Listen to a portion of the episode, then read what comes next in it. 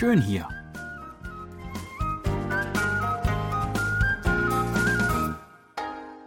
Ausflugstipps für Korea mit Jan Dirks.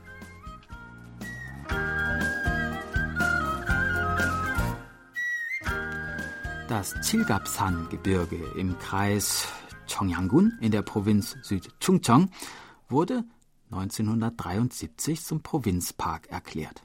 Dieses Gebirge, das auch als Alpen von Südchungcheong bekannt ist, besitzt viele mittelhohe Gipfel, dichte Wälder und malerische Täler und lockt zu jeder Jahreszeit Besucher an. Im Frühling färben sich die Hänge blassrosa von den blühenden Kirschbäumen, im Sommer sind die Hügel ins tiefe Grün der Blätter getaucht, im Herbst leuchten sie in allen Farben und im Winter glitzern sie im weißen Schnee.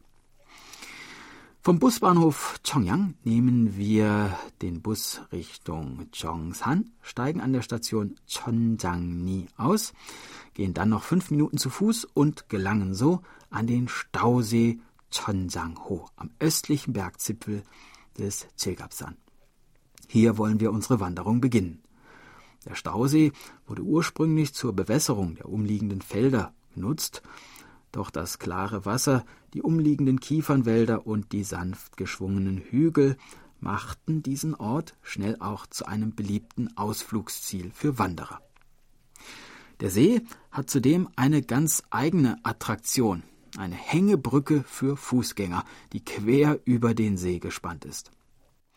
Einer Hängebrücke sind wir ja auf einer unserer Wanderungen schon begegnet, aber diese hier ist doch noch ein anderes Kaliber. Sie ist anderthalb Meter breit und 207 Meter lang und damit die längste Fußgängerhängebrücke in ganz Korea. Die Überquerung dieser Brücke ist nicht ohne, besonders am Wochenende. Denn wenn Hunderte von Besuchern hier fröhlich auf und ab hüpfen, gerät man doch schon ein bisschen ins Schaukeln. Auf der anderen Seite erwarten uns zwei große Steinfiguren, ein Tiger und ein Drache, die nicht nur als Glücksbringer bekannt sind, sondern einem auch das angenehme Gefühl vermitteln, es sicher über den See geschafft zu haben.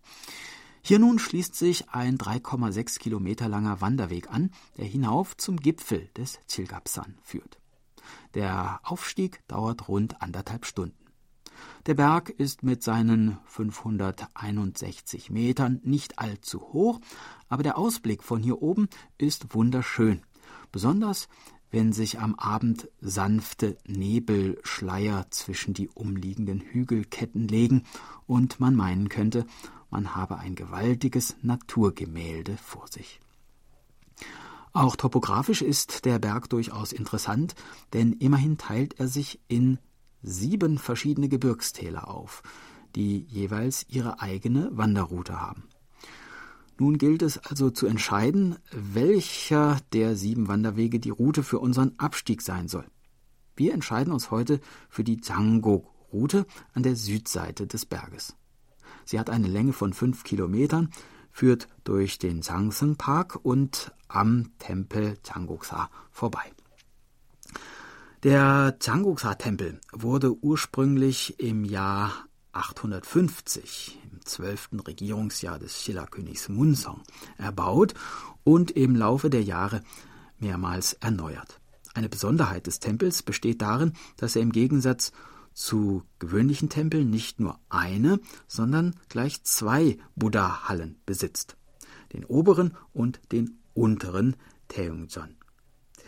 Sehenswert sind zudem die Solsondang-Halle, eine sitzende Buddha-Statue aus Eisen, das Hängegemälde eines Maitreya Bodhisattvas, ein Vairochana Buddha auf einem Steinsockel und ein sitzender, vergoldeter Buddha. Wenn man den Tempel durch das Iljumun verlässt, kommt man auf einen gewundenen Pfad, der von Ginkgo-Bäumen gesäumt ist. Und besonders im Herbst wenn die Blätter in strahlendem Gelb leuchten, sehr reizvoll ist. Am Ende dieses Pfades liegt der Changsung Gongwon.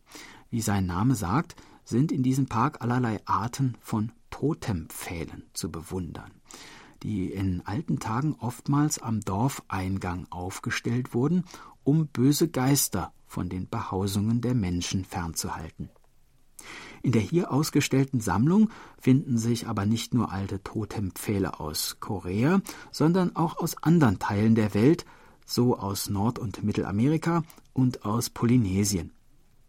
Man mag erstaunt sein über die Vielfalt der verschiedenen Gesichtsausdrücke dieser Schutzgeister, die aber alle gleichermaßen den naturfürchtigen Menschen von einst Schutz und Sicherheit bedeutet haben. Das war unser Ausflugstipp für heute. In einer Woche starten wir die nächste Tour und würden uns freuen, wenn Sie auch dann wieder dabei sind. Tschüss und bis dann, sagt Jan Dirks.